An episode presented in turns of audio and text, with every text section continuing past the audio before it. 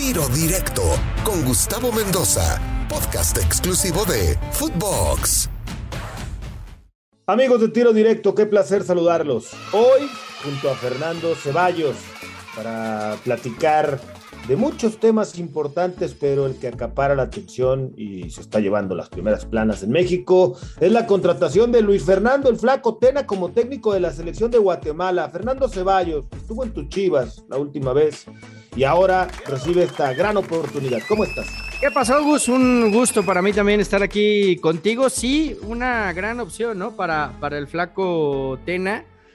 Tengo dudas porque no les ha ido del todo bien a los técnicos que, llegan de la Liga MX a, Centroamérica, ¿no? Y, creo que el, caso que me viene a la mente es lo de la Volpe en, Costa Rica, cuando llegó, que causó mucha expectativa y al final no, no le terminó de ir bien. Capacidad tiene, por supuesto, eso creo que está más que probado pero es otro mundo, es otra eliminatoria, es otro, otra forma de, de ver cómo, cómo serán las cosas. A, Carlos de los Cobos, a diferencia de, de Tenas, sí llegó a sacar buenos resultados con El Salvador. No sé, creo que es un reto muy importante en su carrera. ¿Cómo no? Oye, puede ser este, la confirmación, el resurgimiento de Luis Fernando como, un técnico importante. Ya sabemos que alguna vez también tuvo un interinato en la selección mexicana, además obviamente de la medalla que consiguió con México en Londres. En Guatemala concretamente estuvo Eugenio Villazón, eh, lo recordarán. Eh, hoy auxiliar otra vez, creo que de Fernán, ¿verdad? Creo que anda otra vez ahí con Cristante en el equipo de, Toluca. Pero ya fue eh, el técnico de la selección. Hace muchos años, ¿te acuerdas? Víctor Manuel Aguado también dirigió a la selección de Guatemala. Y ahora confirman a Luis Fernando. Eh, ¿Es un arma de dos filos, Yo creo que sí, eh, es un arma de, dos filos porque pareciera fácil, pero insisto, no lo es, ¿no? Y más porque sabemos también la pasión con la que se vive en, Centroamérica. Guatemala hace mucho que no, no compite, inclusive hubo un tiempo que estuvo sancionado debido a, decisiones políticas que influyeron en la parte deportiva y mientras tanto FIFA no, no los dejaba competir. Ahora han vuelto ya a competencias oficiales y y pues lo que quieren es, es volver a estar en, en, esa etapa final, en esa clasificación rumbo al Mundial. Hoy en día cada vez va a ser más complicado para, para los países centroamericanos, pero ojo Gus, hay, hay que tener en cuenta que para el siguiente Mundial, México, Estados Unidos y Canadá pues estarían ya clasificados. Entonces ahí se va a abrir el abanico y además recordar que, que se sube a, 48 selecciones, lo cual le podría brindar una oportunidad a, Guatemala de estar en, en, la Copa del Mundo. Creo que es un lindo reto para, para Luis Fernando porque también es lo que siempre nos quejamos, ¿no? De que el técnico mexicano es localista, que nunca quiere salir, que nunca quiere probar en el extranjero. Hoy, si bien no, no es ir a Europa o no es ir a, Sudamérica, pues es, ¿por qué no? Eh, también demostrar su capacidad en, otras latitudes, ¿no? Por supuesto, estoy de acuerdo contigo y además el, el poder dirigir o una selección, fíjate que no va a ser sencillo, o sea, hay que conocer a los jugadores, hay que adentrarse, hay que empaparse, eh, no sé si vaya a llevar a Chava Reyes o a quién irá a acompañarlo en este nuevo reto allá, pero sí va a ser un trabajo importante. Tiene tiempo, como bien dices, obviamente pues ya no está en posibilidades del 22, no está ni siquiera en el octagonal final, pero para la próxima se le abre esa gran puerta, porque ya como comentabas, tres equipos seleccionados mexicanos, tres equipos, perdón, de CONCACAF ya calificados, dos boletos y medio más. Yo creo que, que sí, eh, lo pensó bien el flaco Tena y sabe que puede hacerlo. Ya no tienen el pescadito Ruiz, ojo, ¿eh? el máximo goleador de la... Crack. Crack, crack, crack, en la MLS la ¿Sabías que, ¿Sabías que eh, el pescado, que además es un, gran, gran, gran amigo, tiene el récord de más goles en eliminatoria mundialista y el único que lo puede alcanzar hoy en día, ¿sabes quién es? El Chicharo. Cristiano Ronaldo. Mira. A nivel mundial. Ah, a nivel O sea, de todas las eliminatorias mundiales, ah, el récord lo tiene él, es en la eliminatoria de CONCACAF.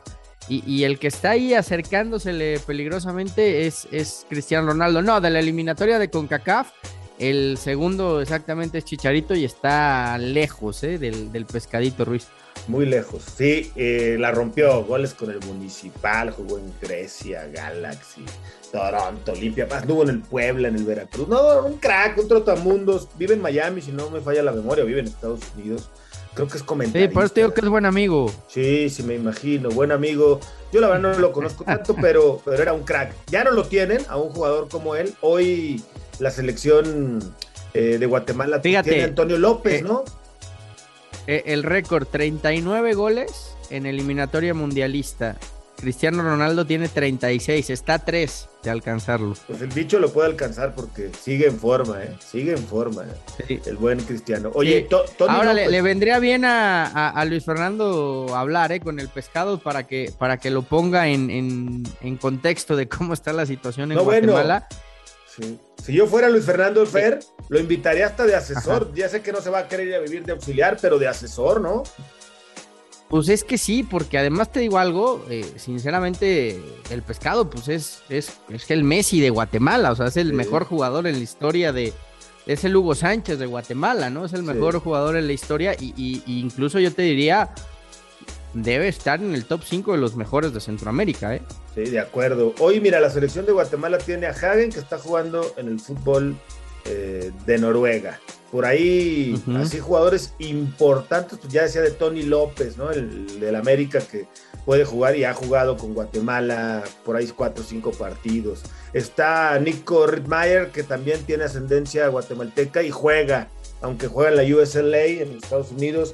Pues ahí están como los jugadores, llamémosle, más importantes. Se va a tener que dar la tarea. Está otro cuate que juega en Israel, eh, Matan Peleg, eh, que puede ser de los que le pueden ayudar. No, no tiene muchos nombres rimbombantes, pero conociendo al flaco, Fernando Ceballos, lo que va Sí. a trabajar es en el grupo, en el conjunto y en la motivación de este equipo.